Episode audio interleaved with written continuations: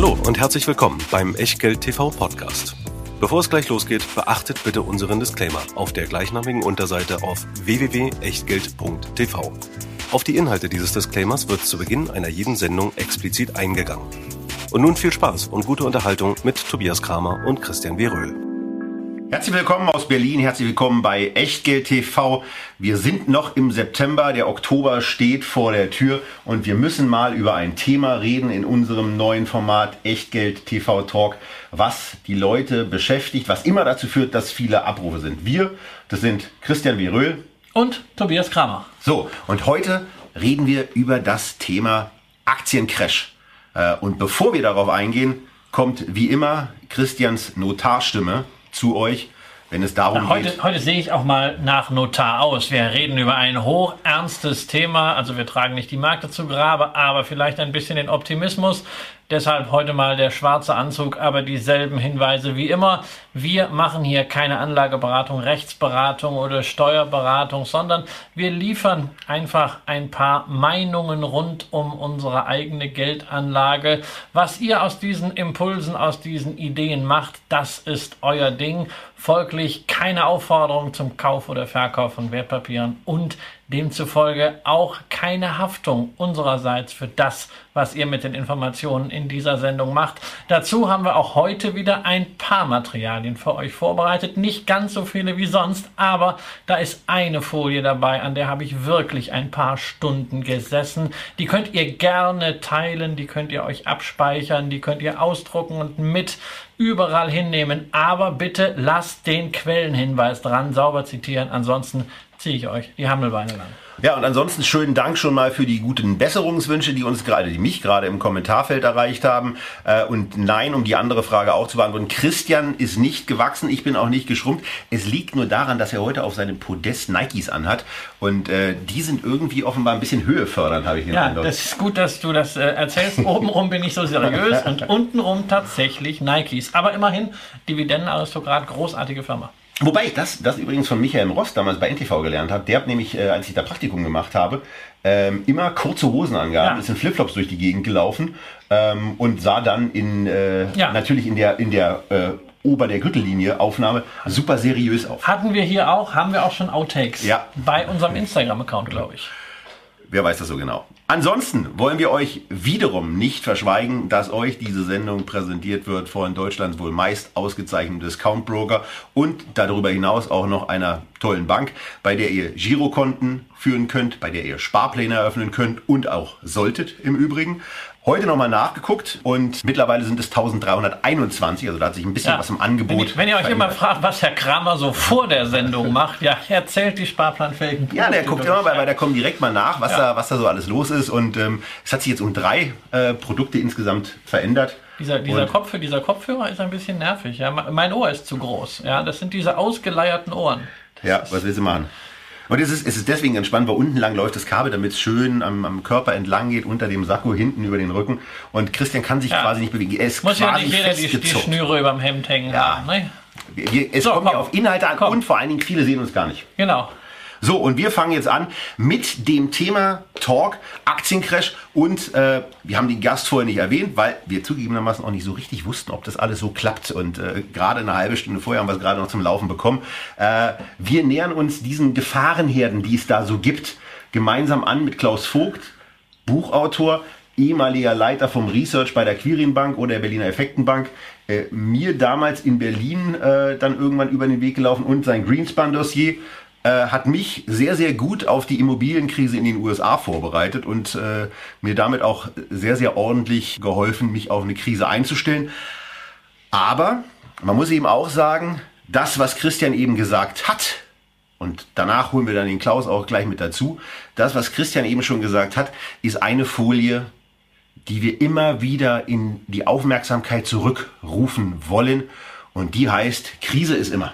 Ja, Krise ist immer. Ich habe einfach mal inspiriert vom großartigen Morgan Housel, dem ich bei Twitter schon seit vielen Jahren folge, ähm, den S&P 500 seit 1950 logarithmisch abgetragen, damit man die Größenunterschiede ein bisschen besser sehen kann, die Relationen und mal eingetragen, was so jeweils immer Gründe waren, warum man ausgerechnet in einer bestimmten Zeit keine Aktien haben durfte. Naja, und da ist einem eigentlich alle paar Jahre irgendein Riesending eingefallen, egal ob das jetzt die Koreakrise war, ob das der Mauerbau war, ob das die Kuba-Krise war in den 70ern, die Ölkrisen in den 80ern, gab es auch Terror beispielsweise durch Libyen, äh, es gab den Irakkrieg, der Zusammenbruch des Kommunismus war auch nicht klar, dass das alles eine wunderbare Geschichte mit Happy End werden würde. Das Y2K-Debakel im Jahr 2000 sollte angeblich alles stehen bleiben. Es gab wahnsinnig viele Gründe. Man hatte eigentlich immer recht, wenn man gesagt hat, hoch, naja, Aktien eigentlich ganz gut, aber jetzt im Moment nicht. Das Problem ist, während man gesagt hat, nee, jetzt im Moment nicht, haben sich die Kurse im S&P ohne Dividenden wohlgemerkt mehr als verhundertfacht. So, und auf dieses Thema wollen wir natürlich auch eingehen mit unserem Gast und den holen wir uns jetzt mal mit dazu und heißen bei Echtgeld TV im Echtgeld TV Talk willkommen Klaus Vogt, nicht aus Berlin, wie, wie es lange Zeit möglich war, sondern aus Zypern. Hallo Klaus und hallo nach Zypern. Ja, hallo, schön bei euch zu sein. Hallo. So, Klaus, das Problem, äh, wir hatten ja das im Vorgespräch schon so ein bisschen bei diesem ganzen Thema, bei diesem ganzen Thema Crash. Du hast viele Bücher und Abhandlungen darüber geschrieben, über Gefahren. Äh, eine sehr, sehr schöne Abhandlung auch damals für die Effektengesellschaft. Äh, die Geschichte aus Creditville, wo du im Grunde genommen diese Auftürmungseffekte mal sehr anschaulich im, im Rahmen einer Geschichte dargestellt hast. Aber man muss natürlich auch sagen, das Timing äh, bei solchen bei solchen Crashs für solche Krisen ist schwierig. Also um gleich mal äh, auch ein bisschen provokant einzusteigen. Äh, Headlines, die die die man von dir im Internet findet. Die Party ist zu Ende. Februar 2011, DAX 7272. 5000 Punkte wären problemlos möglich. Am 5.8.2014 DAX 9190 und im Juni 2015 DAX fast so überbewertet wie im Jahr 2000. Da stand der DAX bei 11.460. Zwischenzeitlich war er bei 13.000, jetzt bei 12.300, während wir diese Sendung aufzeichnen. Also Gefahren, das zeigt ja auch die Grafik, die Christian gemacht hat, gibt es eben immer. Ähm, warum ist das Timing so schwierig, äh, wenn man über diese Gefahren redet? Ja, wir sehen unsere Aufgabe eigentlich in allererster Linie darin, hm, zu bilden, damit Anleger sich in der Lage fühlen, vertrauensvoll in der Lage fühlen, sich selbst eine Meinung zuzutrauen, sich selbst eine Meinung zu bilden über das, was an den Märkten geschieht. Aber um auf die Jahreszahlen, die du gerade genannt hast, kurz einzugehen. 2011 äh, ist der DAX dann immerhin auch um 30 Prozent gefallen. 2014 waren es, glaube ich, gut 20 Prozent und 2015 zwischendrin auch 30 Prozent. Also da gab es schon äh, nach oben und nach unten Action und auch von oben nach unten Geld zu verdienen. So einfach war die Angelegenheit nicht, wie sich das jetzt vielleicht angehört haben äh, könnte. Und äh, auch auf die Grafik, die langfristige Grafik des S&P 500 äh, möchte ich wenigstens mit einem Satz eingehen dürfen hier. Ihr habt die größte Erfolgsgeschichte der vergangenen 200 Jahre herausgesucht. Das ist der Aufstieg der USA äh, aus dem Nichts gewissermaßen zur Weltmacht Nummer eins, ökonomisch, militärisch, politisch. Äh, es gibt natürlich auch langfristige Aktiencharts, die anders aussehen. Okay. Ähm, ja, also wir, wir, hätten, wir hätten gerne auch natürlich, die, die Zeit hätten wir auch noch vorher machen können, wir hätten noch einen Zweiten Weltkrieg reingemacht. Es war natürlich äh, schon eine immense Zäsur, ähm, können wir aber auch gerne nochmal nachliefern und auch da äh, vor dem Zweiten Weltkrieg äh, sind Aktienkurse ja auch mal äh, gestiegen. Es gab eine schwere Depression, aber auch davor hat es Wachstum gegeben und ja, natürlich, also wir haben äh, hier eine amerikanische Hegemonie, das finde ich aber äh, jetzt nicht so schlimm, dass wir uns diesen Zeitraum rausgreifen. Ähm, meiner Meinung nach sehen wir ja genau das momentan wieder. Also vor fünf, sechs Jahren hatte man mal gesagt, naja, irgendwann wird es vielleicht mit Amerika äh, ein bisschen kritisch. Jetzt kommt das asiatische Jahrhundert. Naja, momentan sehen wir, dass die Amerikaner noch immer die Welt dominieren und zwar dank der Technologie mehr als je zuvor. So. Das, das vielleicht mal als, als Austausch ähm, zu, zu, diesen, zu diesen Punkten und auch zu dieser Grafik, äh, die wir Äh, wie immer auch für die, die uns als Podcast hören, äh, in der Echtgeld TV Lounge dann zum Download zur Verfügung stellen. Genauso wie die nächste Folie, die wir immer mal wieder jetzt einblenden werden. Denn das ist eigentlich die einzige Folie, die wir jetzt noch vor uns haben. Ähm, von daher ist es eine sehr, sehr schöne Folge auch äh, für die Autofahrt und für den Podcast. Ähm, denn wir gucken uns jetzt mal die Vogts bösen Zwölf an und machen, machen zusammen mit Klaus eine Annäherung an diese Gefahrenherde und werden einzeln über diese ja. Gefahrenherde sprechen. Das ist ja auch das Einzige, was seriös machbar ist. Also äh, äh, Timing is a bitch und Ankündigungen, wann der Crash kommt, das machen ja andere, äh, ähm, die sich auch sehr häufig bei, äh, bei YouTube zeigen und äh, die dann auch bisweilen das mit, mit, mit Monats- und, und Jahresangabe ganz genau machen. Und das machen sie halt zehnmal und naja, irgendwann äh, ist die Wahrscheinlichkeit so groß, dass es dann wieder kommt. Und wenn man natürlich äh, dann irgendwie dann, dann sagen kann, vor sagen, fünf Jahren hat er es schon gesagt, ja, ja äh, den Crash vorausgesagt, dann ist man plötzlich wieder der Crash-Professor oder der Mr. Crash oder sonst was. Oder man ist vor allen Dingen derjenige, der, der auch sagen kann, ich habe ja. damals genau die Immobilienkrise ja. punktgenau vorhergesagt, wie ich es jetzt gerade in einem YouTube-Video erlebt habe. Äh, da kann ich euch äh, als Zuschauer sagen, ich habe in dem, in dem Buch, im Greenspan-Dossier schon davon gelesen. Klaus hat zwei Bücher im Bereich vor der, vor der Immobilienkrise geschrieben. Wie gesagt, mich haben ja, sie sehr gut darauf vorbereitet, auch wenn das Timing problematisch war. Aber als es dann anfing loszugehen, für mich war, ja. das, für mich war das keinerlei Neuland. Nein, aber deswegen begreift man dann vielleicht auch die Zäsur so nicht. Und also da muss man sagen, da ist wahnsinnig viel Zufall drin, wahnsinnig viel Self-Marketing. Äh, es ist nun mal so, wenn man in Deutschland Wirtschaftsbücher verkaufen möchte, dann muss man möglichst negativ schreiben. Ja, ich wundere mich ja heute noch, dass ich tatsächlich irgendwie ein paar Bücher verkauft habe mit cool bleiben und Dividenden kassieren, ohne Alarmismus. Aber was wir heute machen wollen, wir wollen die Risikofaktoren, die bösen zwölf, die es unzweifelhaft gibt, einmal etwas näher betrachten. Und wir wollen vor allen Dingen gucken, wie kann ich mich denn im Portfolio darauf einstellen, wenn ich jetzt nicht sage, oh Gott, es wird der schlimmste Crash aller Zeiten und wir verlieren sowieso alles und das Leben ist sinnlos. Genau, das ist die Abschlussrunde quasi unsere 13. Genau. Äh, was macht man eigentlich mit den Informationen, die man aus diesem dieser Sendung und mit den ganzen Gefahrenherden, äh, die wir jetzt mit Klaus einzeln durchgehen werden. Wie stellt man sich da vernünftig auf? Klaus, und wir fangen an mit der Überbewertung der US-Börsen. Ordne das mal aus deiner Sicht für uns ein. So ist es. Das ist kein Zufall, dass der an erster Stelle steht, sondern es ist der mit Abstand wichtigste Einflussfaktor auf die langfristige Performance, auf die langfristige Kursentwicklung die ein Anleger zu erwarten hat beim Kauf. Denn eines stimmt nicht. Immer kaufen ist die falsche hm, Grundvoraussetzung an der Börse, sondern es gibt gute und es gibt schlechte Zeiten zum Kauf. Das wissen wir eigentlich alle, äh, wenn es ums äh, normale Alltagsgeschäft geht. Aber an der Börse wird gerne von den Dauerbullen so getan, als spiele der Zeitraum keine Rolle. Und diese langfristige Bewertung spielt eben die ganz entscheidende Rolle. Und was wir im Moment erlebt haben, in den vergangenen drei, vier Jahren, ist wirklich außergewöhnlich. Wir haben, was die US-Börse angeht, alle Rekorde der Vergangenheit, Bewertungsrekorde hinter uns gelassen. Das heißt, die US-amerikanische Aktienbörse ist im Moment höher bewertet als am Hoch des Jahres 2000 höher bewertet als vor dem Crash von 1929, dem die Wirtschafts Weltwirtschaftskrise folgte, und natürlich auch deutlich höher bewertet als äh, im Jahr 2007. Diese hohe Bewertung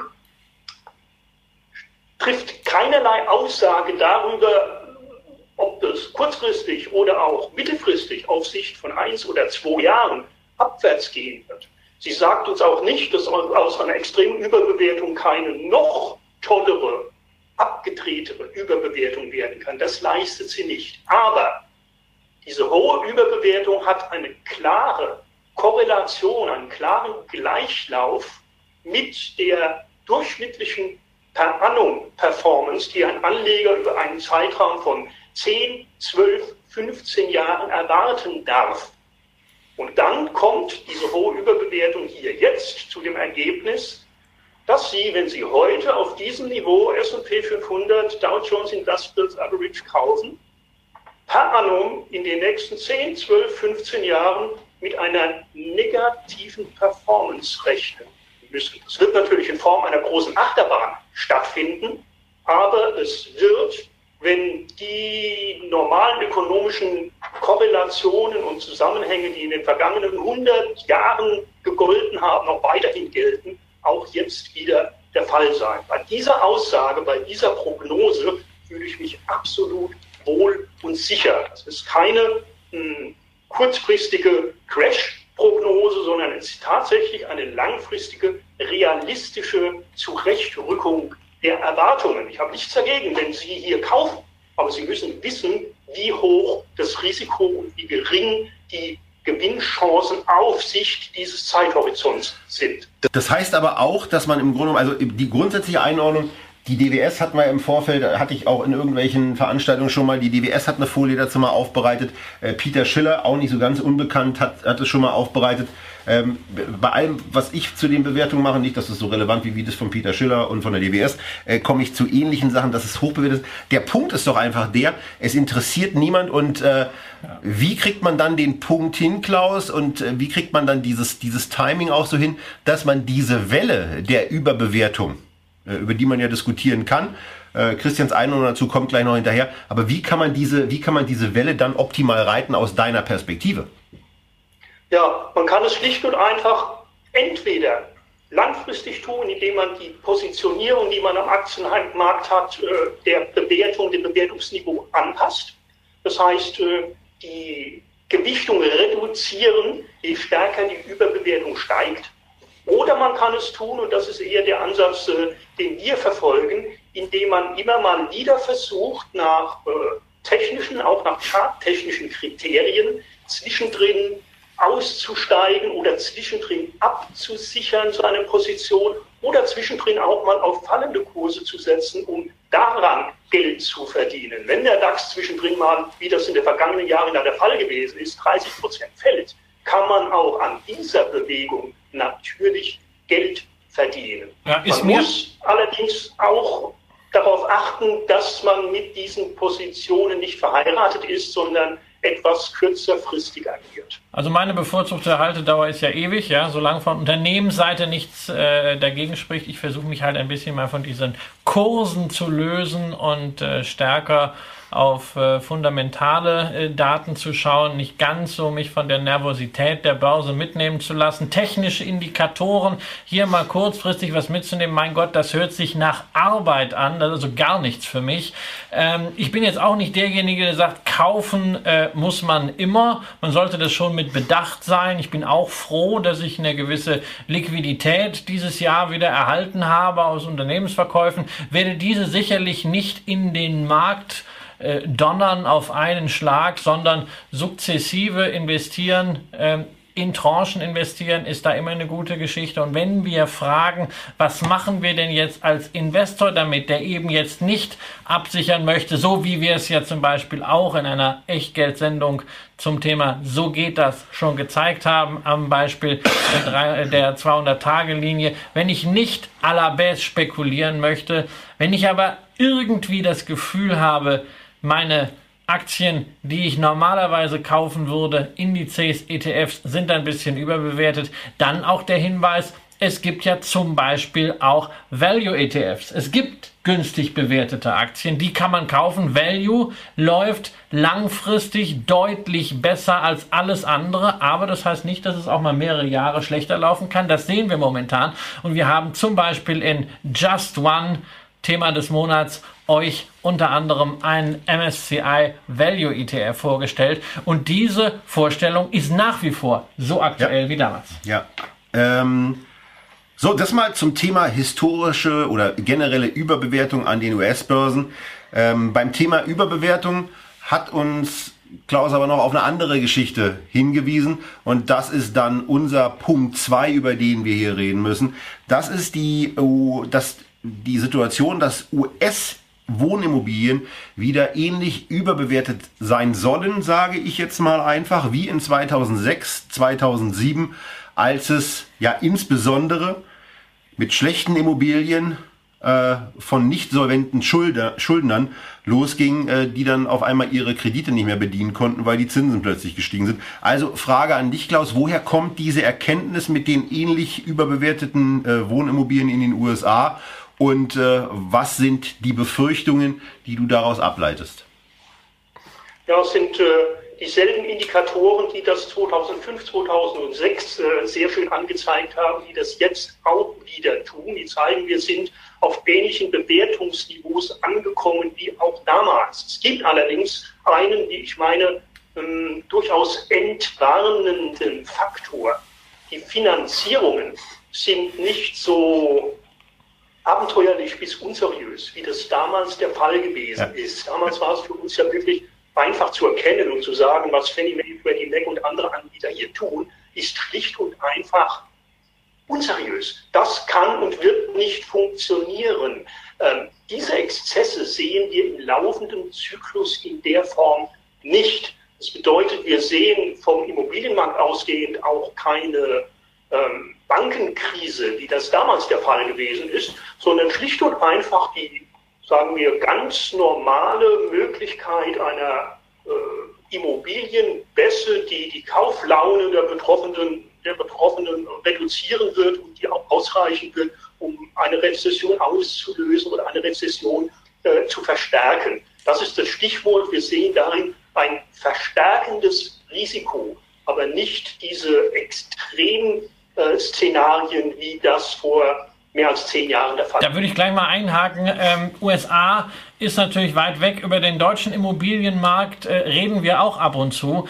Ähm, ich weiß nicht, das wird sich wahrscheinlich auch bis nach Zypern herumgesprochen haben, äh, dass hier auch äh, es Leute gibt, die glauben, wir hätten hier eine Immobilienblase. Ähm, wie ist die Einschätzung zum deutschen Markt hier? Ist es ähnlich kritisch, dass es hier ein Krisenverstärker mal werden könnte?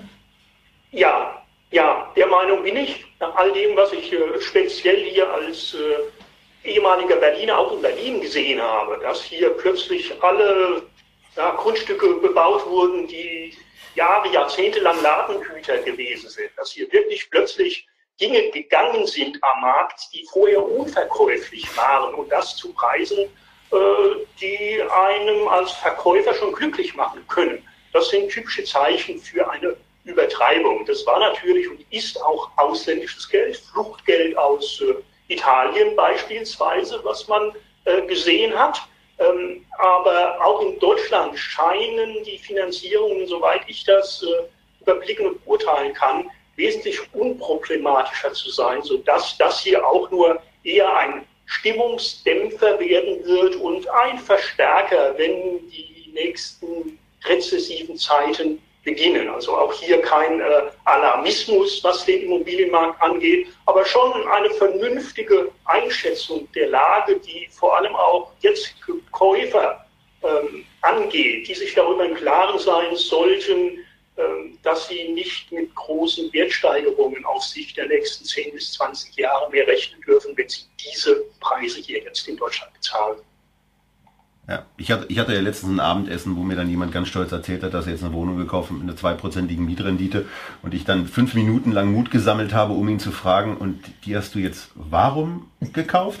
Ja. Äh, weil das, da fühlt sich natürlich jeder Käufer immer in seiner Irre angegriffen. Also es ja. ist schon krass, also was ich, in Berlin abgeht. Ja, aber gleichzeitig ist auch krass, was bisweilen in der Provinz abgeht, ja. beziehungsweise nicht abgeht. Ähm, da äh, geben viele Leute Geld aus für Einfamilienhäuser, bei denen man sich fragt, ob die in 20, 30 Jahren, wenn die Leute mhm. vielleicht mal dann an eine andere Wohnform denken, vielleicht einen Platz im Seniorenstift, altengerechte Eigentumswohnung oder auch nur einen Umbau, der ja auch wieder Kapital kostet, ob diese äh, Wohnungen dann noch wirklich äh, die Substanz haben. Also ich bin, da, ich bin da wirklich gebranntes Kind durch äh, das Haus meiner Eltern, äh, das von 1984 bis 2009 nominal Geld verloren hat. Man bürdet sich auch mit solchen Darlehen dann irgendwo im Umland für eine Immobilie etwas auf, äh, wo man mehr darauf hofft, dass es gut geht, als dass man wirklich eine klare Erwartungskurve haben kann, weil es zieht in die Städte und ähm, man ja. muss dann eben abwarten, was der technologische Wandel auch für Möglichkeiten bringt, dass es auf einmal toll ist, irgendwo im Umland oder auch ein bisschen weiter weg vom Umland zu wohnen. Da hast du eigentlich schon das Stichwort geliefert. Technologischer Wandel macht es möglich, dass wir ganze Aktienmärkte im Paket auf Knopfdruck handeln können. Ähm, ETFs, passive Investments, das ist die Anlageform der Zukunft, nicht nur in Deutschland, auch natürlich in den USA, wo das Ganze herkommt. Äh, Klaus Vogt hat das ebenfalls als einen äh, Faktor bei seinem äh, Dirty Dozen hier interpretiert, der Boom passiver Investments sei kritisch. Das hätten wir gern auch nochmal erklärt. Ja, wie heißt es so schön? Äh, die Dosis macht das Gift. Auch ein prinzipiell gutes Ding kann, wenn es übertrieben zum Einsatz kommt, sich ins Schlechte wandeln oder unangenehme Nebeneffekte äh, hervorbringen. Und genau das äh, haben wir in diesem Zyklus mit dem Boom bei den passiven Investments erlebt. Warum? Passive Investments führen ja nun dazu, dass ohne Ansicht, ohne Analyse der zugrunde liegenden, äh, der zugrunde liegenden Unternehmen Aktien gekauft werden. Um es auf die Spitze getrieben auszudrücken, damit es wirklich plakativ rüberkommt. Wenn ich als passiver ETF-Manager wüsste, dass das Unternehmen X übermorgen pleite geht, dann würde ich es heute trotzdem noch kaufen, wenn es in dem Index enthalten ist, den ich abzubilden versprochen habe.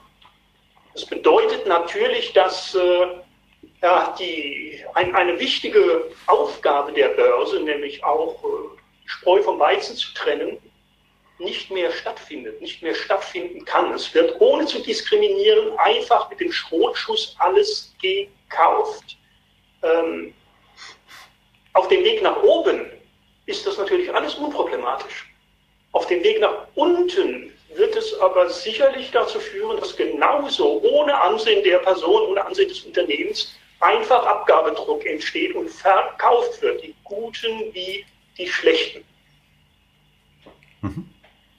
Ja, es ist äh, ähm, ja ein Argument, was häufig von, von ETF-Kritikern äh, auch kommt. Ich halte es in gewisser Hinsicht für plausibel, ähm, insbesondere mit Blick auf Corporate Governance, also Unternehmensführung und auch die Kontrolle derselben, was ja häufig durch die Hauptversammlung passieren kann. Früher hatten wir es so, dass die Banken und Kapitalanlagegesellschaften sehr aktiv, zumindest bei den großen Unternehmen, ihr Depotstimmrecht wahrgenommen haben. Heute wird sehr, sehr viel gerade von den ausländischen institutionellen über diese Stimmrechtsberater entschieden. Und dann haben plötzlich zwei, drei Stimmrechtsberater wirklich zu entscheiden, was auf einer Hauptversammlung passiert. Äh, und das ist natürlich im Sinne der Aktionärsdemokratie, die ja auch eine Kontrolle über das Unternehmen ermöglichen soll, äh, sehr nachteilig. Man warum, warum, warum ist das nachteilig? Ich meine, die können ja auch einen guten Job machen. Das kann man ja auch unterstellen. Ja, aber ich, wir wollen doch äh, in der Aktionärsdemokratie denselben Pluralismus haben, dieselben unterschiedlichen Ansichten, die wir auch ansonsten Nutzen in der Demokratie schätzen und wir wollen uns nicht von drei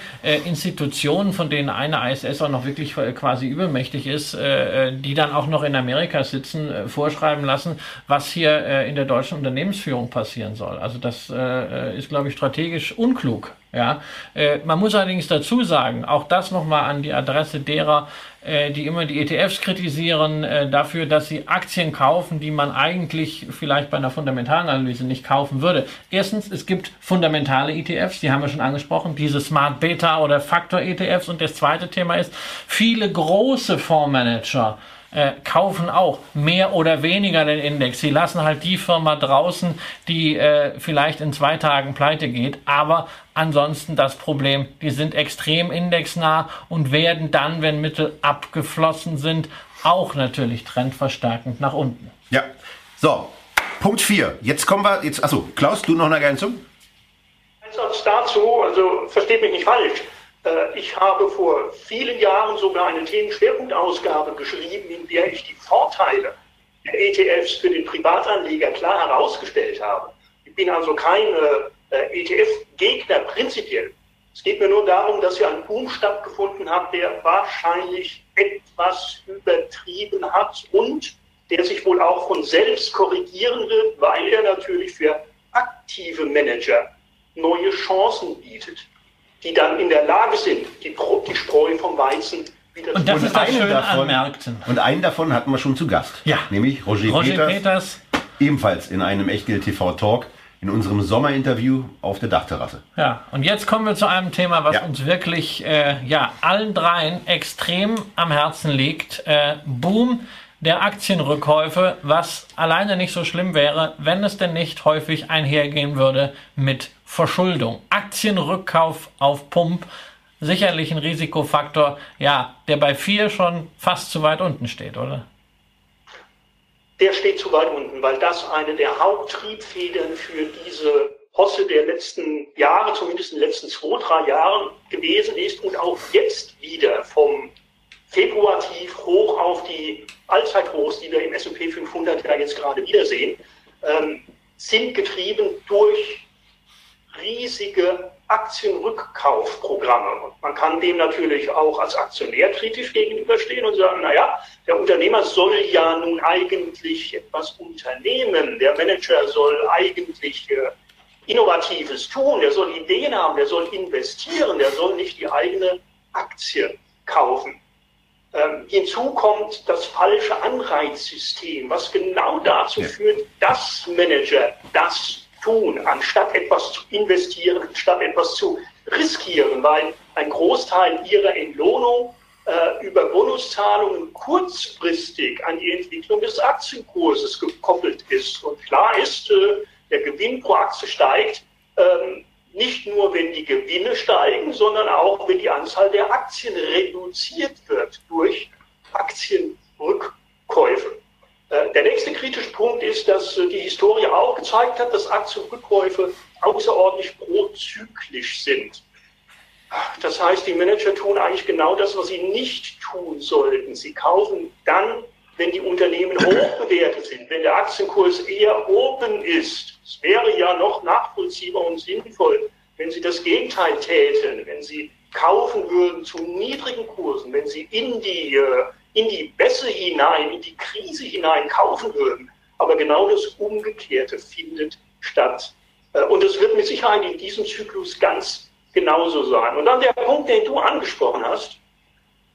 In diesem Zyklus tun sie das überwiegend mit äh, fremder Leute Geld, mit Fremdkapital. Das heißt, es wird in ganz großem Stile hier systematisch Eigenkapital durch Fremdkapital ersetzt äh, anders ausgesprochen, der Leverage, der Hebel, der Risikofaktor des Unternehmens wird erhöht. Eigenkapital hat ja auch den Sinn, als Risikopuffer in schlechten Zeiten zu funktionieren. Und je kleiner dieser Puffer wird, desto anfälliger werden die Unternehmen dann natürlich in schlechten Zeiten anfällig im Sinne von Pleitekandidaten. Genau das thematisieren wir ja auch immer dann, wenn wir uns in unseren Echtgeld-TV-Porträts die Verschuldung gegenüber dem EBITDA angucken. Auch darauf hinweisen, wie schnell so ein EBITDA auch mal weg sein kann, ja. äh, wenn es auf einmal auf der Umsatzseite nach unten geht. Genau. Aber das eben zu beobachten ist wichtig und wir gehen ja auch bei vielen Aktien dann immer darauf ein, äh, wo wir dann sagen, der Teil gefällt uns eigentlich nicht, weil nicht nachvollziehbar ist, warum ein Vorstand bei einem bei einer hohen Bewertung, KGV 25, 30 oder noch was, jetzt der Meinung ist, Aktien zurückkaufen zu müssen.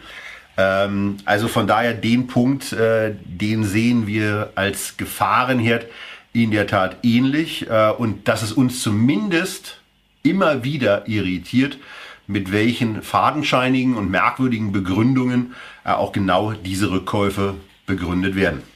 Ja, also ich habe ja extra äh, in, in meinem Buch Cool bleiben und Dividenden kassieren ein ganzes Kapitel über Aktienrückkäufe äh, geschrieben, habe genau diese Argumentation, die wir gerade von Klaus Vogt gehört haben, dort auch äh, äh vorgetragen. Also ich habe ja erst gedacht, Mensch, da kommt jetzt der Crash-Prophet, das würden wir wir werden uns heute äh, äh, total fetzen bei jedem Punkt, aber das ist natürlich klar, das ist ein Risiko, aber auch ein Risiko, dass man als Anleger, der selber Aktien auswählt, natürlich einfacher steuern kann als wenn man einen ETF kauft, wo man alle diese aufgeblasenen Aktien mitnehmen muss. Wobei, Klaus, das können wir vielleicht mal zur Unterbrechung machen, weil das hast du mir bei einem Mittagessen erzählt, dass du dich eigentlich nicht so sehr als ein Crash-Prophet siehst und auch mit der, mit der Bezeichnung nicht so richtig wohlfühlst, sondern eher so als Warner wahrgenommen werden willst, äh, weil ähm, das impliziert auch immer irgendwie, dass du ein wahnsinnig negativer Mensch bist und das bist du ja eigentlich auch nicht. Du bist ja ein grundsätzlich ganz optimistischer Typ.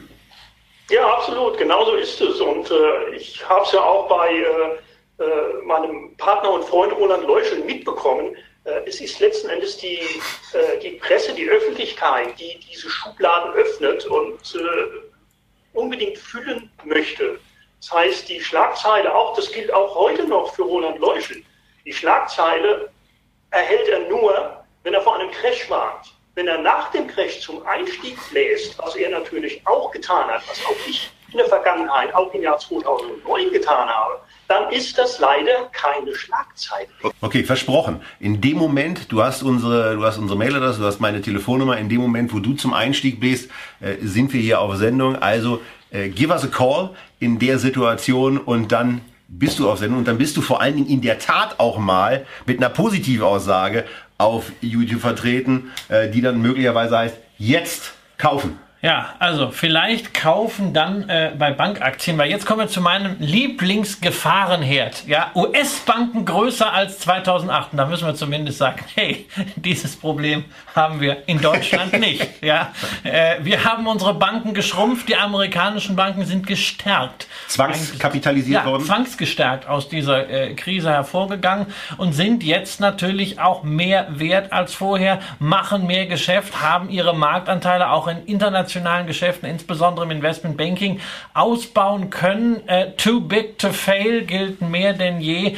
Ähm, ist das wirklich ein Risiko oder ist das nicht auch eine Versicherung, dass so ein Experiment, wie man das bei Lehman versucht hat, auch wir lassen mal eine der großen Wall Street Banken pleite gehen, erstmal nicht mehr vorkommt?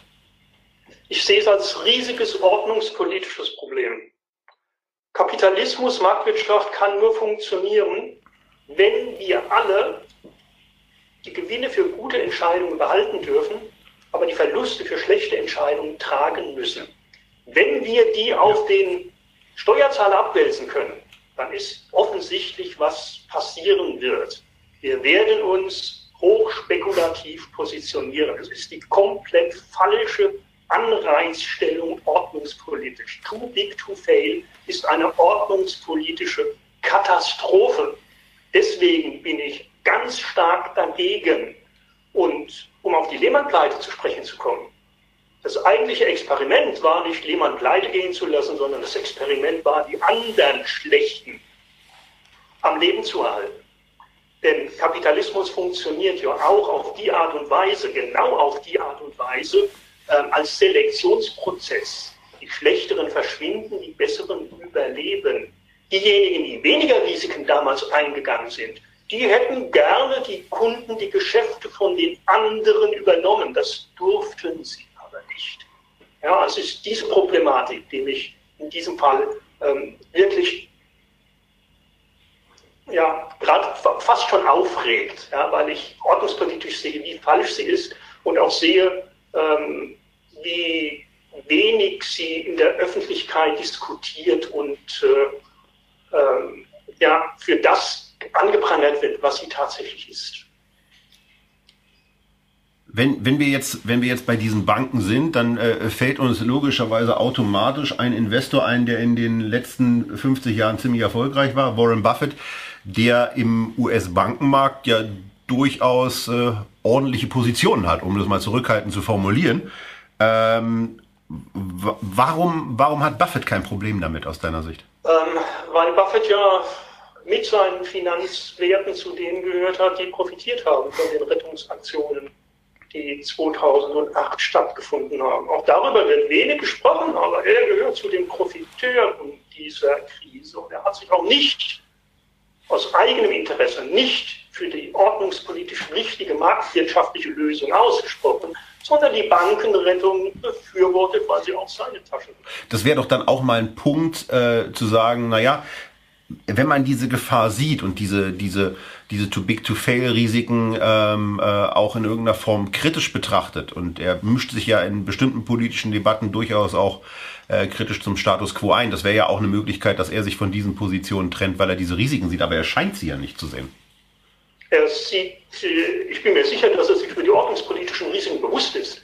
Ich bin mir aber auch sehr sicher, dass er fest davon ausgeht, er weiß ja mehr als wir, er, es ist ja viel näher dran an den Machtzentren in den USA, dass er fest davon ausgeht, ähm, dass man seine Positionen auch beim nächsten Mal, in der nächsten Krise stützen und nicht untergehen lassen wird.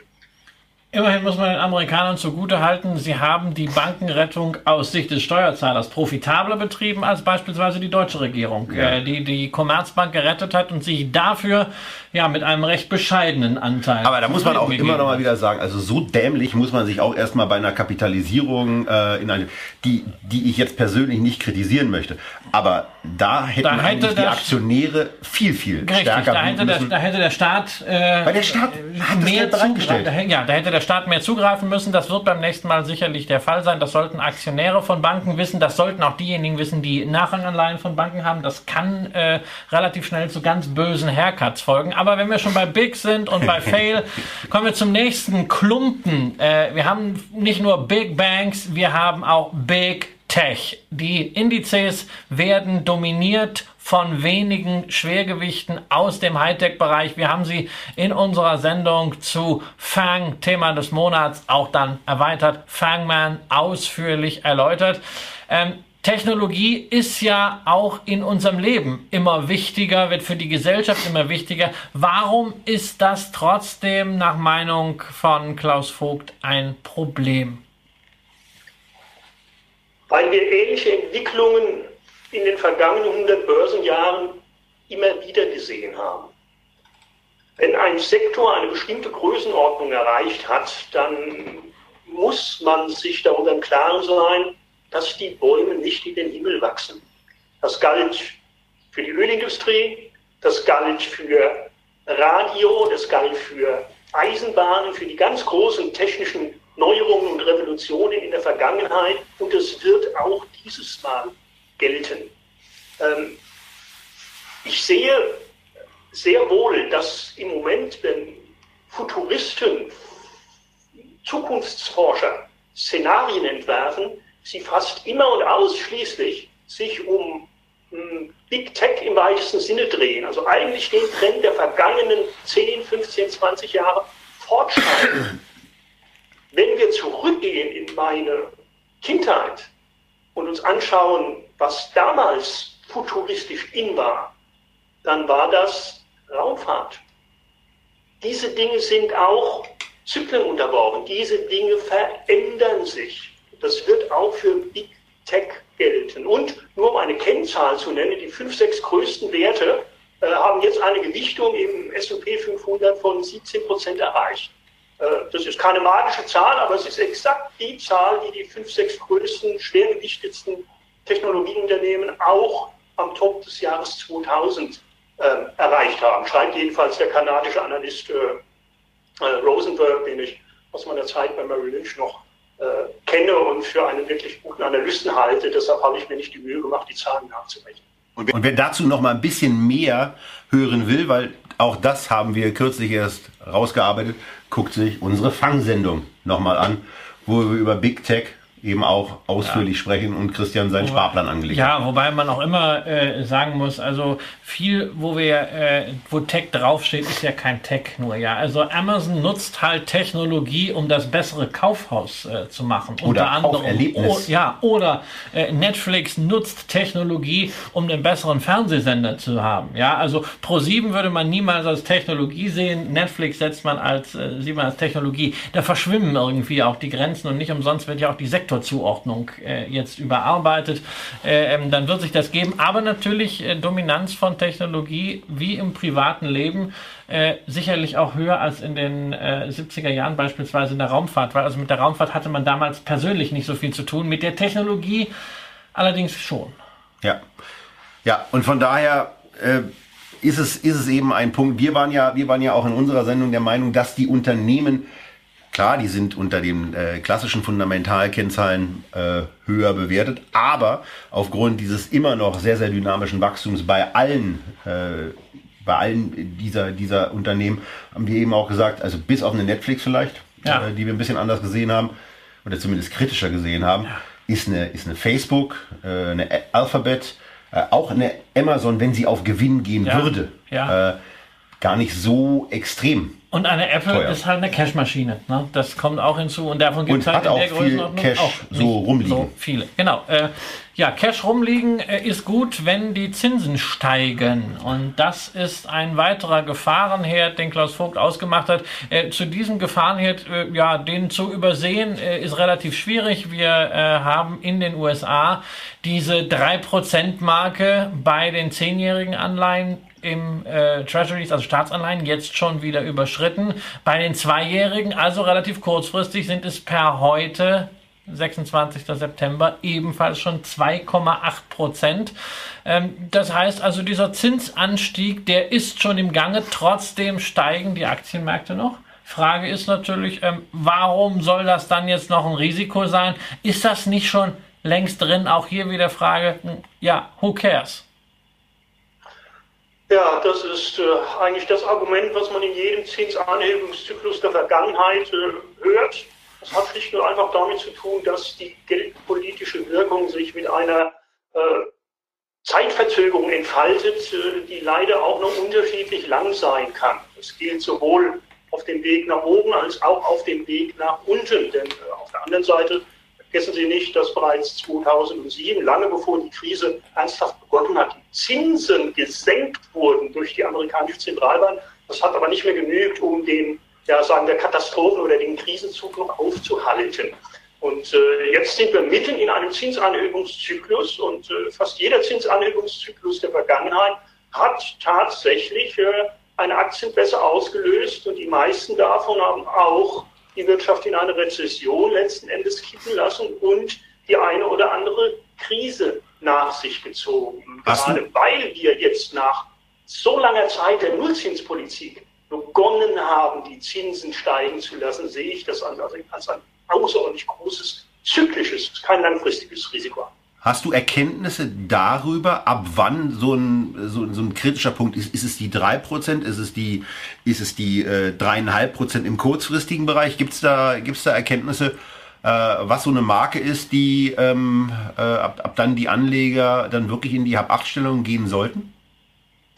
Nein, den Punkt, äh, den kenne ich leider nicht, den sehe ich nicht. Äh, früher gab es das Sprichwort an der, an der Wall Street, äh, drei Zinserhöhungen und dann geht's abwärts. Allerdings wurden die Zinsen damals auch nicht in diesen Minischritten erhöht, wie das jetzt der Fall ist. Also müssen wir es mindestens verdoppeln, müssen sagen sechs Zinserhöhungen. Dann wird es kritisch für die Börse. An dem Punkt sind wir ja jetzt ungefähr. Und der Zyklus, der Zinsanhebungszyklus hängt, hält lange genug an. Und wenn man als Zentralbanker der Meinung war, dass die Wirtschaft so fragil gewesen ist, dass man wie lange, acht Jahre, neun Jahre, zehn Jahre die Zinsen bei 0% halten musste, äh, dann sind äh, 2, 2,5, 3 Prozent vielleicht schon viel zu viel. Einer, der sich aktuell ein bisschen darüber aufregt und äh, wie, wie üblich, wenn er das tut, ein bisschen in der Gegend rumpöbelt oder twittert, ist der Kollege Trump, äh, der natürlich auch sieht, dass die Staatsschulden, äh, von denen die USA ja ein paar haben, äh, immer teurer werden. Äh, Staatsschulden generell als, als Problemfeld von dir als Punkt 8 angesprochen. Direkt darunter äh, steht dann als weiterer Gefahrenherd auch noch äh, das Thema China, auch die Verschuldung Chinas. Vielleicht handeln wir den oder diese beiden Punkte mal in einer, in einer Betrachtung ab. Verschuldung mit speziellem Fokus auf die chinesische Wirtschaft. Ja, äh, dann beginnen wir vielleicht auch am besten äh, mit, mit China, um zu verstehen, warum der Punkt separat von mir aufgeführt wurde. Äh, tatsächlich hat China seit 2008 das mit Abstand größte schuldengetriebene Ankurbelungsprogramm aller Länder durchgeführt. Das heißt, in China wurde wirklich geklotzt und das in Relation zu anderen Ländern, die ja auch nicht gerade bescheiden vorgegangen sind in den vergangenen Jahren. Und äh, anhand äh, vieler äh, Kennzahlen, die die Verschuldung angehen, ähnelt die chinesische Wirtschaft oder der Boom, der in China in den vergangenen Jahren stattgefunden hat, sehr, sehr stark dem, was Japan Ende, Mitte, Ende der 90er Jahre erlebt hat. Das ist eigentlich das, was mich dort in China am meisten beunruhigt. Diese große Ähnlichkeit mit den Vorgängen Japans in den 80er Jahren. Und äh, da die chinesische Wirtschaft erheblich größer ist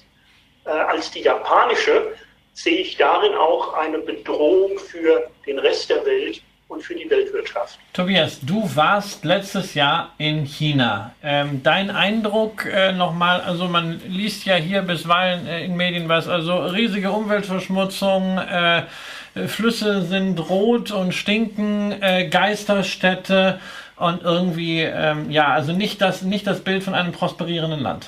Ja, Geisterstädte sind natürlich, also äh, Geisterstädte muss es geben, dazu kann Klaus ja gleich auch gerne nochmal was sagen.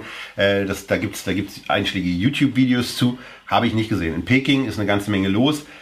Offensichtlich war ich in den vier Wochen äh, da, oder also ich war eine Woche da, aber es gab so einen vier Wochen Zeitraum, wo äh, Peking komplett smogfrei war. Wir haben blauen Himmel gesehen.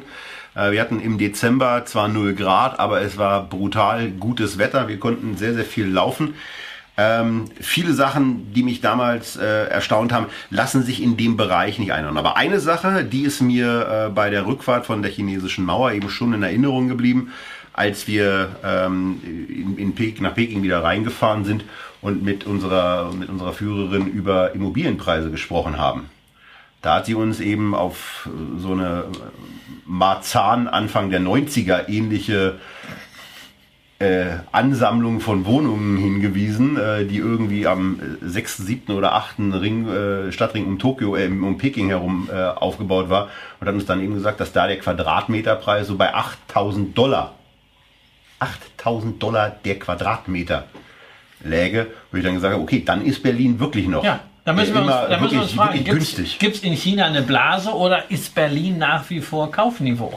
Ja, aber die Chinesen gehen da, gehen da anders ran. Wie, wie siehst du dieses Thema, wie siehst du dieses Thema Geisterstädte? Weil also das ein Punkt, den Klaus da herausgehoben hat, diese drastische Ausweitung äh, der Verschuldung, die ist ja schon äh, sehr beeindruckend. Aber Immobilien, China und äh, wie siehst du es da?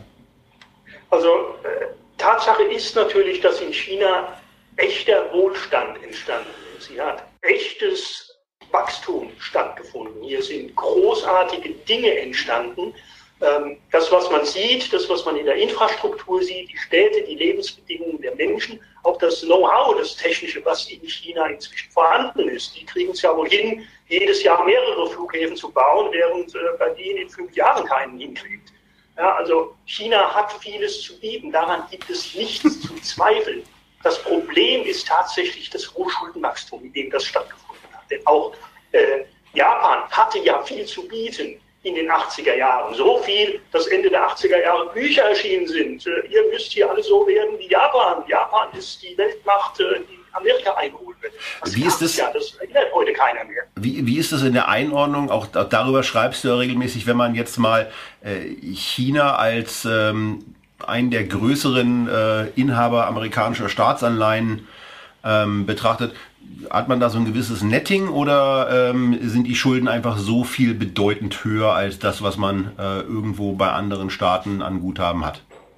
Ja, die, die sind erstens bedeutend höher und zweitens äh, kommt es auf die Verteilung an. Es nützt nichts, wenn der Staat auf der einen Seite amerikanische Anleihen in der Höhe von über einer Million Dollar hält, aber auf der anderen Seite äh, Staatsunternehmen drastisch verschuldet sind. Also nicht direkt der Staat, sondern wieder einzelne Unternehmen und natürlich auch äh, Privatleute, äh, die hohe Schulden aufnehmen müssen. Äh, oft in Kanälen, die, mh, hm, ja, die nicht wie bei uns so transparent sind, um diese teuren Immobilien zu kaufen. Es ist die Mischung, es ist diese Mischung aus tollem Wachstum, das natürlich auch Fehl Investitionen mit sich geführt, mit sich gebracht hat. Die gibt es ganz zweifelsohne auch, Stichwort Geisterstädte. Ähm, äh, und den Kreditforderungen, die dem gegenüberstehen. Das geht gewöhnlich auf Dauer nicht gut. Okay. Was von vielen, äh, von vielen äh, politischen Quertreibern, aber auch Andersdenkenden als langfristig nicht gut gehen bezeichnet wird, Da brauchen wir gar nicht nach China gehen, da brauchen wir nicht in die USA gucken, da können wir auch mal hier in der Umgebung bleiben. Äh, aus unserer Perspektive leicht nebenan äh, ins Berliner Regierungsviertel und wir reden über dann auch vor allen Dingen über die Europäische Währungsunion und über das, was in Europa gerade so los ist. Das ist ein Punkt, äh, der von dir auch als einer der Top 12 äh, mit angeführt wurde. Ähm, und äh, dazu hätte man auch ganz gerne eine Einordnung.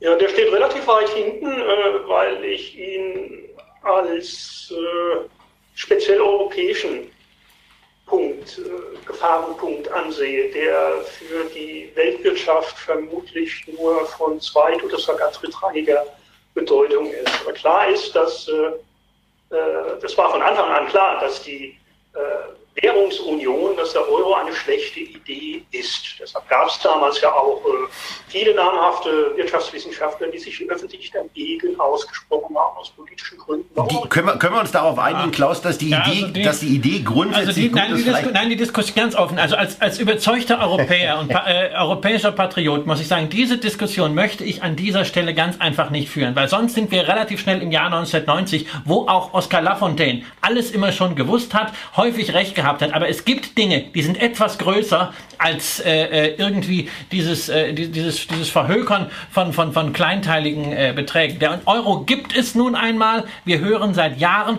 der Euro wird platzen. Bei den meisten Leuten, die das erzählen, frage ich mich, ob die nicht vielleicht zuerst platzen. Ähm, und wir sollten wirklich darüber, über die kurzfristigen politischen Risiken sprechen. Nicht immer über die systemischen und es ist alles in der Vergangenheit falsch gemacht worden. Die Europäische Währungsunion und insgesamt die Europäische Union ist eine ganz, ganz großartige Erfindung, die uns seit 70 Jahren Frieden und Wohlstand in einem kriegerisch durchsetzten Gebiet über Jahrhunderte äh, sichert. Das ist eine immens hohe Leistung, die kann man gar nicht hoch genug schätzen. Ähm, dass es da Risiken gibt, wie ein Brexit, das ist, das ist kein Thema. Aber man darf sowas nicht immer nur mit der Krämerseele und mit der Argumentation, es war alles vom Anfang an falsch. Jetzt ist es da und die Frage ist, wie sieht es forward-looking aus? Was können wir tun, um das, was politisch vom Frieden her vom Wohlstand her, wir haben sehr stark profitiert von der EU und vom Euro, um das zu bewahren und auszubauen. Das ist doch viel interessanter als das Nachkarten. Wir sind uns sogar an diesem Punkt fast einig. Auch ich halte die europäische Idee und die europäische Wirtschaft, die EG, die Zollunion für eine großartige Idee, politisch und ökonomisch großartig. Es ist nur der kleine Euro, die kleine europäische Währungsunion, die ich als äh, falsch bezeichne und bei der ich der Meinung bin, dass sie auch auf Dauer mehr Schaden anrichtet, als sie Gutes tut. Und bei der ich der Meinung bin, dass Länder wie äh, Italien, Spanien vermutlich irgendwann an den Punkt kommen, an dem der Anreiz auszusteigen größer ist als die Vorteile, die dadurch entstehen, dass man dabei bleibt. Und das war eigentlich immer meine äh, Prognose, dass ich gesagt habe, in dem Moment, in dem es möglich ist, Wahlen zu gewinnen mit dem Slogan, uns wird es besser gehen, wenn wir die Europäische Währungsunion, nicht die Europäische Union, nur die Währungsunion verlassen. Wenn das möglich ist, dann wird das auch geschehen. Und wenn das geschieht, würde natürlich dann äh, die wieder eingeführte Lira abwerten, 30 Prozent mindestens. Die Tage 2 Forderungen Deutschlands eine Billion Euro würden zum großen Teil wertlos, während die deutsche Staatsverschuldung würde durch die Decke gehen. Können wir das dauerhaft mit Nullzinspolitik weiter am Leben halten, so wie es jetzt getan wird? Jetzt mal, jetzt mal eine andere Frage. Jetzt, jetzt, guckt sich, jetzt guckt sich Angela Merkel dieses, dieses Interview hier an. Die hat ja äh, die braucht ja im Moment mal ein bisschen Amüsement äh, und guckt sich das hier an und sagt, oh, das, was der Klaus Vogt sagt, ist ganz spannend. Jetzt ruft die dich an und fragt, was müsste denn getan werden, um aus dieser Nummer und aus diesem Bedrohungsszenario mit äh, Italien, mit Spanien und also so rosig sieht es in Frankreich ja, wenn man das mal weiterdenkt, auch nicht aus. Ähm, was müsste da eigentlich geschehen, um das wieder in geordnete Bahnen zu bringen? Was würdest du ihr da in einem, die hatte nicht viel Zeit, in einem dreiminütigen Gespräch äh, als wichtigste Stichpunkte mit auf den Weg geben? Ja, als erstes würde ich sagen, schade, dass du jetzt das anrufst. Vor fünf Jahren wäre die Sache ganz einfach gewesen, Deutschland tritt aus. Das geht jetzt mit den Tage 2 Krediten in der Form nicht mehr. Das heißt, wir müssen jetzt einen sanften Weg verhandeln.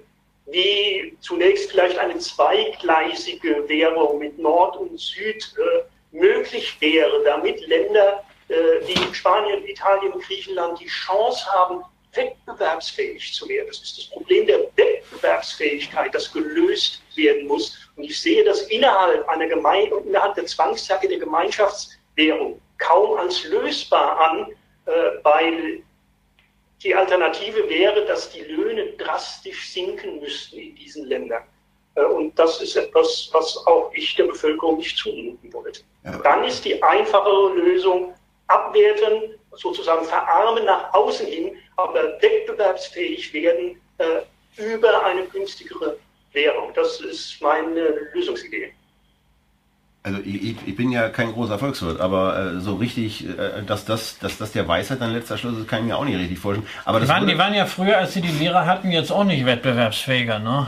Muss, nee. man, muss man auch sagen. Also ähm, ich, ich, glaube, das ist, das ist ein Ding, über das es wahnsinnig schwierig ja. äh, ist zu diskutieren. Wir sollten nur eines wirklich festhalten, was mich jedes Mal frappiert. Ich merke das immer bei Veranstaltungen, äh, so am Anfang, wenn man so langsam versucht, so das Publikum, so irgendwie 200 Leute, Private Banking Kunden, so ein bisschen so aufzuwärmen. Ne? Es gibt immer eins, was gut kommt. Ne? Zwei, drei flotte Sprüche gegen den Euro und man hat den ganzen Saal auf der Seite. Ne? Ist der Abend gelaufen, ist ein Home Run. Und das ist eigentlich verdammt schade. Denn in den USA wäre das völlig undenkbar. Ja, wenn du in einen vollbesetzten Saal kommst, kalt erstmal gegen den Dollar, dann bist du aber ganz schnell raus. Hier in Deutschland ähm, gutiert man das. Ja, das ist eine andere Historie. Ja, ja, natürlich. Aber die mangelnde äh, Identifikation mit dem europäischen Projekt man könnte es auch anders sagen, das auf Deutsch gesagt beschissene Marketing, was die Politik, insbesondere auch die deutsche Regierung für die europäische Idee in den letzten zehn Jahren gemacht hat, das ist ein wesentliches politisches Risiko, was wir haben. Und politische Risiken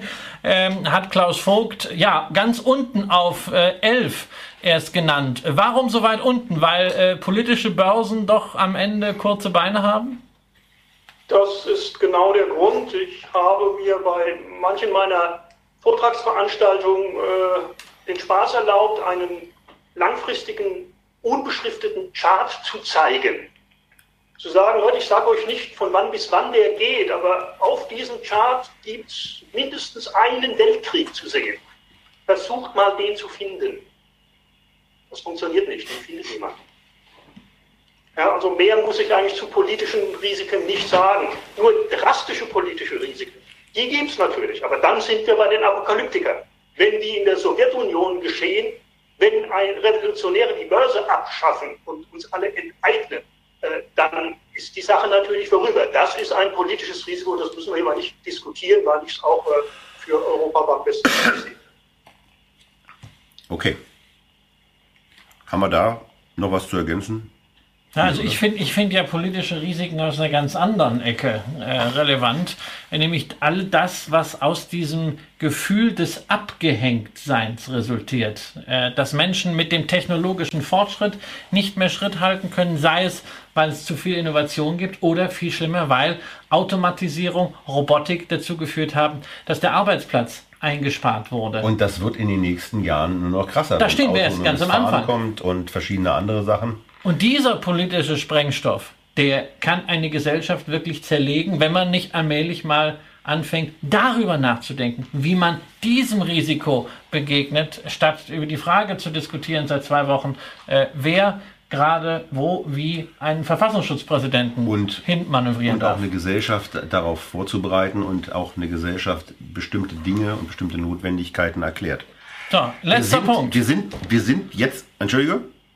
Dann sind wir aber allerdings auch wieder bei der Nullzinspolitik und bei dem Umverteilungsmechanismus, den die Nullzinspolitik innerhalb einzelner Länder, aber auch innerhalb Europas in Gang gesetzt hat und in Gang hält. Es wird umverteilt von Nord nach Süd, es wird aber auch umverteilt von jung nach alt. Die Jugendarbeitslosigkeit, ein Riesenproblem. Von der Peripherie ins Zentrum, von kleinen Unternehmen zu großen Unternehmen, die von den Nullzinsen profitieren können, während die Kleinen ein Problem damit haben. Also äh, viele Menschen sind unzufrieden, weil sie von dem einen oder anderen dieser Effekte betroffen sind. Und das finde ich so ja, eigentlich bedauerlich und das sehe ich auch als eine große Aufgabe meiner Arbeit, meines Börsenbriefs an, hier einfach für Klarheit zu sorgen, die Zusammenhänge darzustellen, zu sagen, was passiert denn eigentlich durch diese öffentlich kaum diskutierte Geldpolitik? Wer sind die Gewinner? Wer sind die Verlierer? Das ist wichtig. Und es führt leider dazu, äh, dass die Unzufriedenheit drastisch zugenommen hat und entsprechend auch der politische Extremismus. Und wir alle wissen nicht, in welche Richtung das noch weitergehen wird. Das ist bedenklich. Ja. Dann sind, dann sind wir jetzt bei dem, bei dem letzten Punkt angekommen, die Nummer 12. Und da, da haben wir uns ein bisschen so gefragt, nach dem Motto, das ist jetzt eigenartig. Also Moment mal.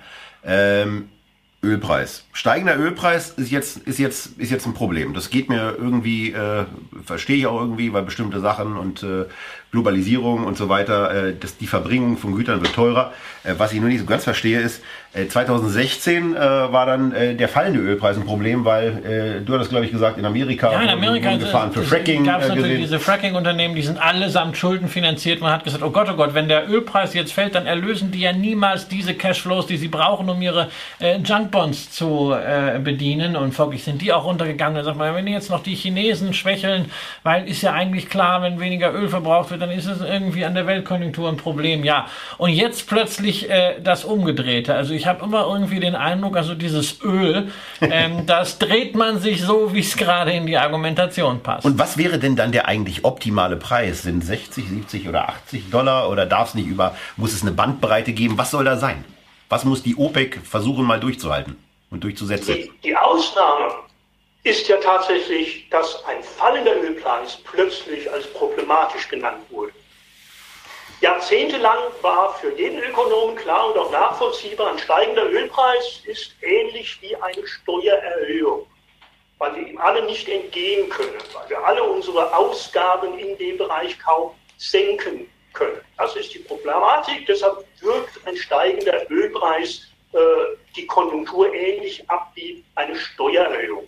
Und das ist der Mechanismus, den ich auch hier jetzt wieder äh, am Werke sehe. Ich sehe das eben, eben, ich sehe das also nur als zyklisches Risiko, als ein Risikofaktor, der zusammen mit den steigenden Zinsen wohl dazu führen wird, äh, dass dieser Aufschwung, der ja inzwischen einer der längsten aller Zeiten ist und diese Rosse, die in den USA zumindest die längste aller Zeiten geworden ist inzwischen, zu Ende gehen wird. Ja, jede Blase platzt irgendwann. Was wird die Nadel sein?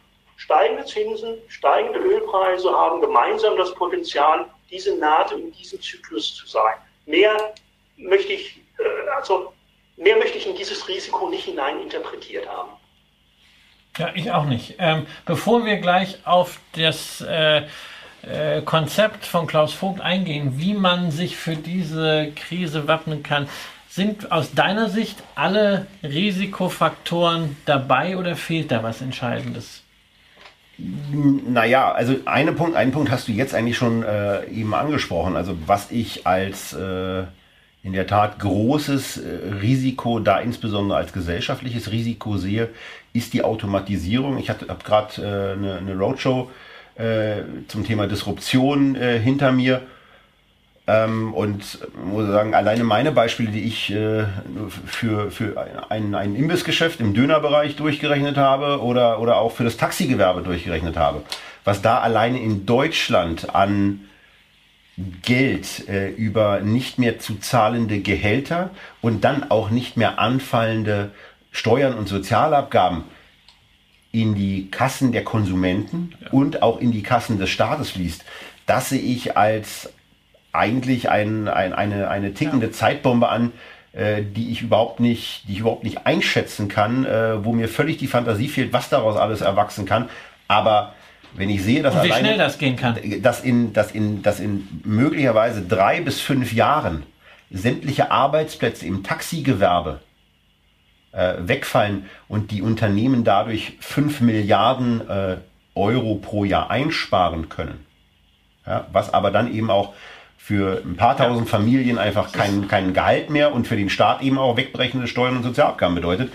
Da sehe ich ein immenses Risiko, äh, wo die Politik sich in meinen Augen nicht ansatzweise mit beschäftigt und wo ich mich immer wieder frage, ähm, wann wird dieses Thema Besteuerung von Maschinen äh, in irgendeiner Form angegangen und äh, wie kann man eigentlich, äh, wie kann man eigentlich auch dann äh, auf, einer, auf einer weltpolitischen Ebene dafür sorgen, und da glaube ich eben nicht dran, dass es funktioniert, äh, dass es nicht äh, zu solchen Verwerfungen kommt. Und gerade die, die sehr, sehr starken äh, bisher Volkswirtschaften, äh, unter anderem eben Deutschland, werden davon massiv getroffen werden. Ja, ist für mich auch der langfristig größte Risikofaktor. Auf der kürzeren Zeitschiene frage ich mich immer, was ist mit Schattenbanken? Wir haben im Jahr 2008 gelernt, äh, viel ist nicht in den Bilanzen sichtbar gewesen, was dann an Risikofaktoren hochgeploppt ist. Und außerdem das Thema Brexit. Ja, also wir sind uns alle so wahnsinnig sicher, dass man schon noch rechtzeitig irgendwie einen Deal hinkriegen wird. Wir, man war sich auch sicher, dass Lehman gerettet wird. Ja, man war sich auch sicher, äh, dass, froh, dass, dass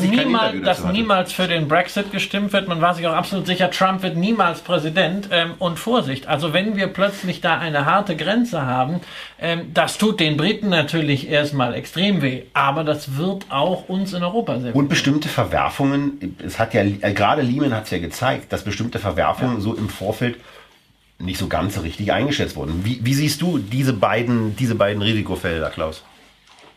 Also zur Automatisierung, Mechanisierung äh, passt etwas, eine, eine Statistik, die ich kürzlich zufällig gesehen habe. Äh, bis Anfang, Anfang des 20. Jahrhunderts waren in amerikanischen Haushalten rund 5 Millionen Waschfrauen beschäftigt. In Brot und Lohn. Dann wurde die Waschmaschine erfunden. Innerhalb recht kurzer Zeit waren keine Waschfrauen mehr in amerikanischen Privathaushalten beschäftigt. Keine Katastrophe, der Markt entwickelt sich weiter, es werden neue Felder entwickelt und ich bin Optimist genug, um zu sagen, äh, das wird auch in Zukunft so sein. Also die Dinge machen mir weniger Angst. Also ich, ich ganz kurz, ich glaube, das muss man steuern, diesen, diesen Wandel, weil ich glaube natürlich, dass gerade in den sozialen Berufen Menschen wahnsinnig viel leisten können und leisten müssen, weil man das eben nicht äh, wegdisruptieren kann durch einen Roboter, auch wenn es in Japan Pflegeroboter gibt. Wer, wer will das denn? Ja, Jack Ma hat das äh, sehr schön gesagt, dass wir unseren Kindern Werte beibringen müssen, weil das ist das, was uns am Ende von Robotern unterscheidet. Nur diesen Wandel, den muss die Politik irgendwann auf die Schiene bringen, weil da ist nichts einfach zu erfinden, sondern vor allen Dingen muss sich da das, um mal ein ganz böses Wort zu nennen, gesellschaftliche Mindset ändern. Aber sorry, nochmal zurück. Natürlich, auch da bin ich, bin ich, bin ich ganz bei dir. Ich fände es wesentlich angenehmer, wenn unsere Kinder nicht äh, 25, 30 von einem Lehrer beschallt werden, sondern vielleicht in kleinen Gruppen, dass wir die Anzahl der Lehrer drastisch erhöhen, wenn die Anzahl der Taxifahrer drastisch sinken sollte. Etwas in dieser Art. Ich glaube, dass du das mit, äh, man sollte diesen Prozess auch irgendwie steuern, meinst. Bin ich komplett auf deiner Spur. Ähm, das zur Problematik äh, der Automatisierung. Ähm, der zweite Punkt. Äh, Brexit. Ah ja, Brexit. Ah. Ja, Brexit, das ist ganz interessant, weil ich damals äh, erstens gesagt habe, Leute, seid euch nicht so sicher, wie das ausgeht, was die Briten da tun. Das habe ich damals geschrieben. Und nachdem es passiert ist, habe ich gesagt, Leute, regt euch mal nicht so sehr auf. Die Briten haben in der Vergangenheit viele kluge Entscheidungen getroffen. Die Briten waren in ihrer langen Geschichte gewöhnlich auf der Gewinnerseite. Wir Deutschen eher nicht. Aber äh, Maxima bis 1966. Ich den Briten durchaus zu, dass die hier einen Weg beschreiten, der nicht in die von allen, selbst von den Karikaturisten gezeichnete Katastrophe führt. Äh, ich finde es kurios, die Meldung, die kürzlich kam, auch aus Großbritannien, Arbeitslosigkeit gefallen auf den niedrigsten Stand seit 60er Jahren. Und dann der Zusatz, trotz Brexit.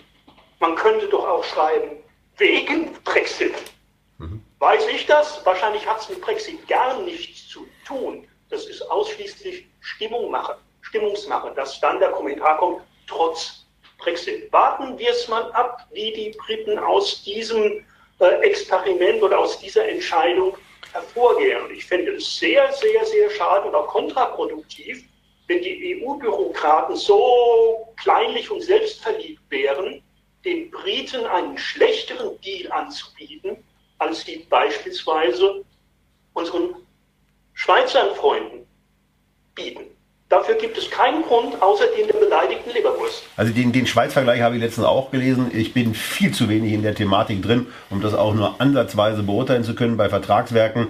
Die locker, äh, locker mal tausende Seiten äh, beinhalten. Ich weiß überhaupt nicht, was da alles abgeht und was da alles aber, drin aber der. Binnenmarkt steht auf, steht auf vier äh, ähm, Regeln der Freizügigkeit und Freizügigkeit, äh, die muss dann auch auf diesen vier Säulen stehen und da kann man, das ist kein Wunschkonzert, das kann man sich nicht, das kann man sich nicht aussuchen, das sollte auch nicht verhandelbar sein. Wir haben eine Menge Fragen. Eine Frage ganz unten sehe ich gerade und zu der sollten wir jetzt auch Genau, kommen. Punkt 13. Von Christian, mein Namensvetter, fragt, äh, wie sollte man nur vorgehen, wenn man diesen Risiken entgegenwirken will? Ich glaube, da hat jeder von uns eine unterschiedliche Meinung. Klaus Vogt als Gast natürlich das Recht der ersten Antwort.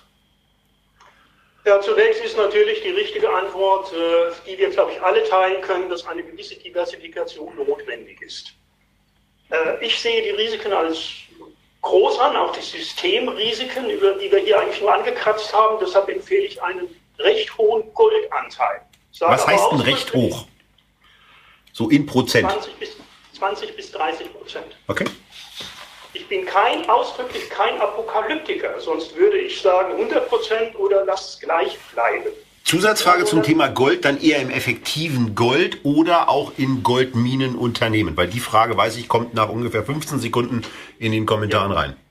Auch als spekulatives Sahnehäubchen die Goldmine natürlich obendrauf, äh, wobei man sich im Klaren sein muss, dass das wirklich äh, spekulativ ist. Dann geht die Post ab nach oben und nach unten. Das muss man äh, mental aushalten können. Also 20 bis 30 Prozent Gold. Was noch?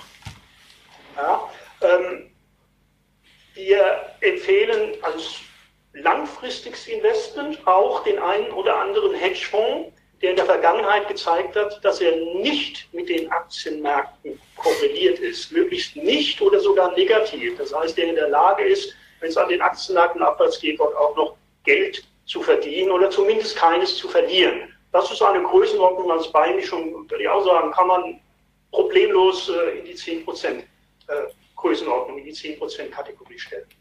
Okay. Dann muss man natürlich auch an den Aktienmärkten aktiv sein. Aber man muss nicht an der dramatisch überbewerteten amerikanischen Börse aktiv sein. Obwohl wir auch das in den letzten Monaten gewesen sind, und zwar überwiegend im Ölsektor. Denn der Ölsektor hat sich auch tatsächlich sehr angenehm mitentwickelt, und zwar mit, wie wir meinen, deutlich geringerem Risiko. Man muss aber kürzerfristig denken. Ich würde hier niemandem empfehlen, Positionen, passive Positionen ohne Stop-Loss-Markt zu nehmen. Passive Positionen zu nehmen und zu sagen, die halte ich zwölf Jahre oder zehn oder 15. Wenn er die 50 Jahre halten kann, dann mag sich die Dinge, dann mag sich die Sache wieder relativieren. Aber wir sind alle schon zu alt, um einen Zeithorizont realistischerweise von 50 Jahren Hallo? alles, alles Also- zu bezeichnen. So alt sind wir noch gar Also nicht. jetzt mal. Also dann ist meine Frau geht 80, denn ich jetzt ab? 92, also das wollte ich Ja, schon wenn noch man dann wieder in die Gewinnzone kommt, hm, Ja, schön. Schönen Dank, Christian. Gut, dass ich 20 bin, schreibt er gerade noch. Ja, ja. Ja, dann kann der Aktienanteil entsprechend höher sein. Ja, ganz simpel. Er hat mehr Zeit, die Abwärtsphasen auszusitzen und wenn er nach zwölf Jahren kein viel verdient hat, hat er noch viele Jahre vor sich, in denen es dann wieder nach oben gehen kann. Aber nochmal, äh, 20, 30 Prozent Gold, etwa 10 Prozent in, in spezifischen Hedgefondspositionen. Das äh, heißt ja dann nichts anderes als äh, 60 bis 70 Prozent jetzt in Aktien mit einem speziellen Branchen- oder auch Unternehmensmix. Habe ich das jetzt richtig verstanden oder fehlt da noch was beim Kuchen? Nein, da, da fehlt natürlich noch äh, der Cash-Anteil. Der Cash-Anteil, der auch als Risikopuffer äh, zu dienen hat, der, den muss jeder Anleger für sich individuell bestimmen. Ja, das hat was mit der ganz persönlichen Risikoneigung zu tun. Äh, persönliche Gespräche würde ich immer oder habe ich früher, als ich noch als Analyst auch äh, in der Kundenberatung unterwegs war, gesagt, ähm, wenn Sie es aushalten können, dass sich der DAX vielleicht in den nächsten drei Jahren halbiert oder sogar drittelt, wenn Sie das aushalten können, dann bleiben Sie so investiert, wie Sie sind. Sie müssen das entscheiden. Wenn Sie es nicht aushalten können, dann müssen Sie die Position so weit reduzieren, bis Sie rein rechnerisch an einem Punkt angekommen sind, wo Sie sagen, ja, den halte ich aus, da kann ich nachts noch gut schlafen, mache mir keine Sorgen und äh, mein Ehepartner macht mir keinen Stress. Was, was schön. Ganz zum Schluss kommen wir doch zu einem Punkt, wo wir äh, wieder dann einer Meinung sind. Ja, ähm, das, das sage ich auch in, in, je, in jedem Workshop. Ja, persönliche Risikopräferenz ist ein Thema. Und wenn einer sagt, naja, 50 Prozent Verlust kann ich ohne Probleme verknusen, der hat bislang noch keine Erfahrung mit Aktienmärkten, dann ist immer meine äh, äh, Regel, ich teile das mal durch zwei und bei 25 Prozent ist man dann vielleicht in der realistischen. man neigt dazu, ja, ja. Äh, gerade als Neuling. Das ganz oft auch dann die Leute, die sowas schreiben und dann äh, in, den, in den Gruppen, in den Foren bei 5% Kursrückgang äh, ja. nervös werden. Was ist denn jetzt mit den Märkten los? Genau, mein, ganz, was, mein, was ganzes, da? mein ganzes Depot ist rot. Mein ganzes Depot ist rot, ja. Ähm, also ich finde es natürlich schon mal äh, gut, ähm, dass Klaus Vogt uns heute hier nicht so etwas serviert, äh, ähm, was wir von anderen sehen, die im Bereich Crash, Risiko, ähm, mal verdeutlichen und dann sagen, also alles, alles geht in die Binsen, das gesamte System bricht zusammen, ja, ja und dann soll man am Ende irgendeinen Investmentfonds kaufen, in dem äh, Goldminen drin sind. Ähm, Cash, wichtige Assetklasse, ähm, hat aber natürlich auch Risiken, ja, man sollte das nicht außer Acht lassen, äh, dass natürlich Cash, was man auf dem Konto hat, immer eine Forderung ist gegen eine Geschäftsbank. Äh, Bargeld ist eine Forderung gegen Notenbank. Es bleiben Forderungen. Deshalb äh, bin ich selber. Und es ist bedrucktes Papier. Ja, es ist bedrucktes Papier. Und äh, bedenken, es gibt natürlich die äh, Garantie aller Einlagen von Frau Merkel, ähm, aber das war vor allen Dingen eine politische Garantie, die ist niemals durchs Parlament gegangen. Ansonsten haben wir eine Einlagensicherung von 100.000 Euro zunächst mal gesetzlich und schon die wird, wenn es eine große Schieflage gibt, verdammt schwer zu stemmen sein. Tobias, zu deinem Mix. Wie entkommst du diesen ganzen Risikofaktoren? Also für mich ist ja, und äh, ich, ich verfolge das, was Klaus macht, ja schon äh, seit, seit über 15 Jahren. Ähm, also lass mich, lass mich eben davon äh, auch immer auf die, auf die Risiken äh, hinweisen, die, wie wir ja auch hier festgestellt haben, vom Timing her schwierig einzuschätzen sind. Für mich, wie ich in unserer Absicherungssendung eben schon mal äh, ausgedrückt habe, ist dann eben die 200-Tage-Linie ein, ein sehr, sehr wertvoller Indikator, bei dem ich sage, ähm, gerade gerade in, in Märkten und in Marktphasen, die auch ich als äh, historisch ungewöhnlich und hoch bewertet einstufe, der Punkt, wo ich sage, gut, dann äh, ist es auch mal nicht schlimm, wenn ich mein Portfolio komplett absichere. Meine persönliche Cashquote liegt im Moment so bei, äh, bei 10%. Äh, ansonsten ist mein äh, Aktienanteil äh, eher ein Stück höher äh, als diese 60 Prozent und mein Goldanteil ein Tick niedriger, aber ähm, äh, auf jeden Fall über 10 Prozent. Holla. Also ich bin ja Sohn also 15, 15, 15, 16 Prozent. Ich bin ja Sohn einer Rheinländerin.